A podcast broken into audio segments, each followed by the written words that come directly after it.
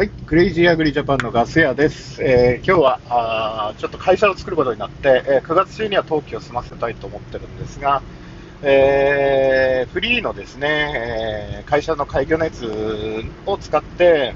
まあえー農家の種さんにですね、えー登記簿などを参考にですね、えー本当は株式会社で作りたかったんですけども、ちょっとまだあ法人なりするにはね、どうかなと思ってたんですけど、一応合同会社にしといて、もしね、それでうまくいきそうだったら株式の方に並行した方が費用が安かったりもするので、一応合同会社で、クレイジーアグリジャパン合同会社で今、過去仮ですけどね、えー計画しております。で、まあ、あいろいろリース契約とかの関係なんかもいろいろあってね、あのー法人化するんですけど、法人化するっていうか、俺が一つ法人格を、法人格が欲しかったんでね、えーなんですけど、いろいろ考えてみたらですね、我々農家、まあ、これを聞きの方、農業関係者で農家じゃない方、個人事業主じゃない方もいらっしゃると思うんですけど、いろいろ考えたらですね、なんか、いろいろ使えるなとか思って、で、決算期はね、9月1日から8月31日にしようと思っていて、えそれはまあ、いろいろ兼ね合いもあるんですけど、あの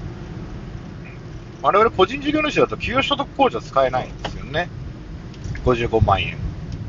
我々だと青色申告で、まず65万円。青新のね、農業申告してる人だと青新で65万円で、基礎控除48万円。まあ、あの、紙ベースでやってると控除55、青新の控除55万円の、基礎控除48万円みたいな感じになるんです。課税所得からね、控除される金額がね。なんだけども、給与所得控除っていうのは、あよく103万円の壁って、この番組でも昔やったんですけど、55万円と基礎控除48万足して、えー90の8足す5で103万って感じだったんですけども、あこれが使えないんですよね。まあ、法人1個持ってると、法人が利益ゼロでも赤字でも、あのえー市町村に5万円ぐらい。で、都道府県で2万円ぐらいかな、茨城県の場合だと2万2000円ぐらいかな、えー取られるんですけど、なので7万円は維持会社の、ね、維持管理はかかってしまうし、決算もしなきゃならない。ただ株式会社と違って合同会社だと決算広告の義務がないのと役員の改選がないっていうちょっと専門的な話になってしまうんですけどもで考えてみたんですけども、まあ、年金はね厚生年金法人は今ね、あのー入らないといけないあ社会保険入らないといけないのはあれですけど仮にこの55万円を使おうと思うとまあ月4万いくらかになっちゃうんでちょっとあれなんですけどあ年金もね、最低の1等級に、えー月額が8万8000円ぐらいだったかな、1等級、それ以下だと1万6000円で、折半額は、会社が半分負担するんで8000円ぐらいかな、なると思うんですけど、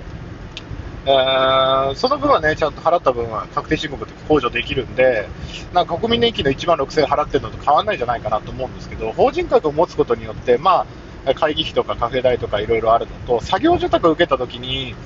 あの会社に1回入れて、給与として出した方が、その控除使えたりもするからいいんじゃないかななんて考え始めてて、で100万円会社からね、年額給与としてもらっていても、55万円控除で、でそこから引かれる社会保険のね、厚生年金、例えば最低等級で8000円だとしても年間9万円ですよ。なんだ、今まで国民年金で控除してた分引けないんじゃないかと思うんですけど、会社の方にその農業主な農業売上以外のもの、もしくはそういう加工品とか、うん、違う副業的なものの収入を入れていけば、そっちから給与としてもらった方が、その55万円分の控除が使えるんじゃないかなっていうのも思うんですよね。そうするとね、10年でね、使える控除が500、ね、1年55万ですけど、10年で550万変わってきちゃうわけで、で、使える経費の額も違うわけで。あと、個人の利益調整じゃないけども、にも使えるんじゃないかなと思っていて、で、今考えてるのが、今度建てるいちごハウス、新品の状態で、普通ならね、自分でね、原価償却するんですけど、例えば現物出資っていう形で、合同会社の資本に組み入れて、で、貸借対照表には載せるし、ただ、えーハウスなのでね、原価償却するので、個人でやった、例えば100万円で10年で償却だとしたら年10万円ぐらいになるんですけど、まあ、会社でも年10万円ずつ、まあ、資本の方がね、あのそれを現物出資した場合ですね、にした場合に、あれ、そしたら、会社に1回現物出資買ったハウス資材をですね、あ自分のキャッシュフローがなくなりますよね。で、例えば最初にでかい、設備投資をするときに、それをまあ500万以上だとね、裁判所に届け出、で、換算、換算とか、あの、計算員が必要なんですけど、500万円以下だったら、2万だったら、そういう検査がいらないので、ただ、融資の時とかにね、そういう100万円のものを400万円ですって言って、えー、やっていたら、その、後でね、そういう不足分払えって言われちゃうっていうのもあるので、えー、一概には使えないんですけど、例えば、えー、現実に100万円で買ってきたハウス建てて100万円だって言って現物出資して、そうすると会社としては年10万円減価償却、だから経費ですよね。で、リース料として同額入れたって構わないんですけど、例えば、10年で100万円払うリース契約っていう感じだったら、1年目に50万払って、残りの9年で、えー、5万円ずつとか、あ5万円違う、50万払って50、えー、5年、9年で、だからまあ4万ぐらいとかね、にすると、自由にその利益調整が個人でできちゃうのかな。またあの個人だと1月から12月で締めなんですけど、あの会社の決算をね、8月末にして、まあ、9月1日から8月期末にしておくと、あ例えば会社に利益残したくないときは、1ヶ月前にその税務署にね、この日に、あのやりますよって、そういういきなりあの1年に1回決める給料をね、変えてしまうっていう、言うと、その分経費にできなかったりってするんですけど、あのちゃんと届けてればできるし、あと、登記してる、自宅があって登記してる畑だとか会社までがその離れていたら、その分の交通費も、まあ、経費にできるっていうのと、社宅が会社名義で借り上げれば、例えば俺がちょっと実家出たアパート借りるって時も8割ぐらいになるので、意外意外これ、年間7万円の維持費でコスト払って、合同会社でも一つ持っていた方が自由度が効くのかな。またあの会社の業務に関連することであれば、出張費もあの計上できるし、その出張費もですね会社でちゃんとそのあの実費生産じゃなくて、出張の後にこれいくらですっていうのを決めておくと、その分支給できて、差額がね儲かったりもするっていうネットに書いてあったんで、あれ、これ盲点だったなと思って、今まで俺、散々金の話してきたけど、やっぱり法人化っていうと、やっぱり自分でもね尻込みしてたんです。やっぱ決算に関するね、やっぱりあのーね、輸出会社の時もあれですけど、やっぱ税理士さんがいないとね、やっぱ辛いところがあったんで、株式会社だったんですけどね、2つ会社見てたんですけど、やっぱり税理士さんがいれば楽なんですけどね、決算とか。ただ、あ合同会社で、あとクラウドサービスを使えば、自分でもで、ね、一応、簿記も知識もあるし、まあ、調べながらやっていけばできないことはないのかな株式会社みたいにね、その株主総会開く必要もないし、自分一人の合同会社、出資者が自分だけの合同会社であれば、問題ないんじゃないかなって考えています。なので、これ、農家で使えるんじゃないかなと思っていて、なぜかっていうと、あのやっぱ親元収入の人ほど、お子さんは俺、合同会社ぐらい一つ持っていた方がいいんじゃないかなと。あのちゃんと事業承継とか名義変更をしていれば別に構わないんですけど、やっぱ親御さんがね、やっぱりその、ずっと実権を握ってて、で税務署からすると同じところの財布っていう、ね、やっぱりその配偶者控除とかそういうのも額も決められちゃってるんで、あれなんですけど、あのその携帯で法人なりが難しければ、個人でその息子さんなり娘さんなりが会社を作ってですね、親御さんからちゃんと農作業した分のあの報酬をその会社に売り上げとして立ててですね、そこから給与としてもらえれば、55万の控除も使えるし、あで利益調整もそのうまくやればね、うまく応用すれば節税にもなるんじゃないかな。ちゃんと親御さんにも話、金銭面で話していけるし、こっちの会社に例えば作業委託費、草刈りしてくれだとかそういうのの会社作るから、日々の農作業分のやつ、請求書も出すから、これで払ってくれと、その分は領収書出すから経費として使えるだろ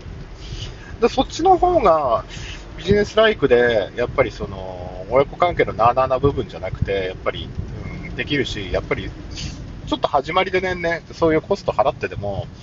やってみた方が経営者としてのね、あの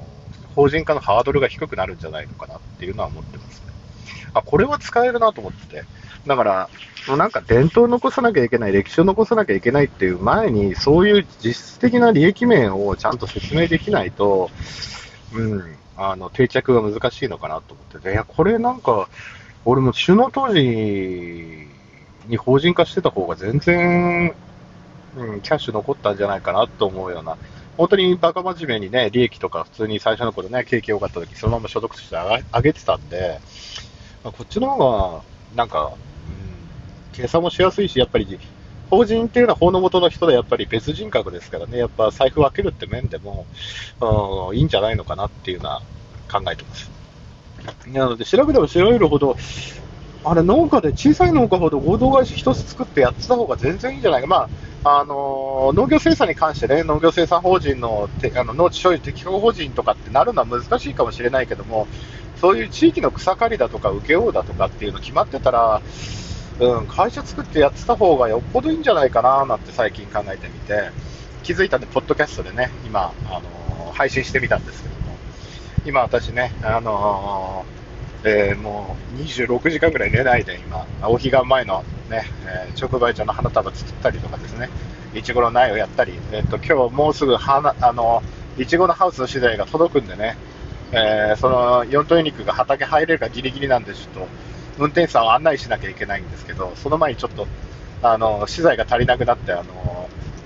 あの、今、ちょっと移動中なんで、ポッドキャスト撮ってみたんですけども、あ、到着しちゃった。まあそんな感じでですね、まあなんでいきなりクレイジーが、あクレイジーアグリジャパンが法人化するのかって、もちろんポッドキャストとかその他の収入とか、その経費とかね、そういうのやっぱり、やっぱり、確定申告しててね、そのありがたいことにその企業さんからね、お金もらってしたりのもちょっとめんどくさかったんで、やっぱ会社につけといた方がいいかなっていうのを思って、えー、今回この度会社に、まあもちろん農家の種みたいに収益化がしてないしね、安定的な収入があるわけでもないので、まあ、吉と出るか京都出るかはね、えー、おいおい、ポッドキャストの方で配信していけたらなと思っております。それではすいません。えー、予定場所に着いてしまいましたので、あの、えー、ここで終わりにしていきたいと思います。それでは皆さん、えー、待て、次回という感じ、to be continued. 来週 next time. Goodbye. 令和のこの時代に突如、天下を統一せし者が現れた。なあなあ、天下統一って知ってる？え織田信長？ちゃうちゃう。ああ、豊臣秀吉。ちゃうちゃう。ああ、わかった。徳川家康。ちゃうわ。桃の天下統一や。天下統一の塔は桃って書いて天下統一。知らんか？もう、美味しい桃です。もう、もう食べてますけど？食べとんかい甘くて美味しいさくらんぼ、桃、りんごは、シシド果樹園の天下統一。天下統一で検索。燻製とは、美味しい。燻製とは、楽しい燻製とは難しくない。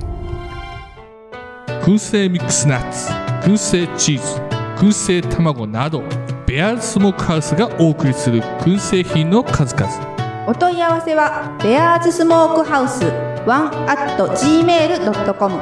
1は数字の1でお願いします。ツイッターはアットマークベアーズスモークハウスまで。お待ちしております。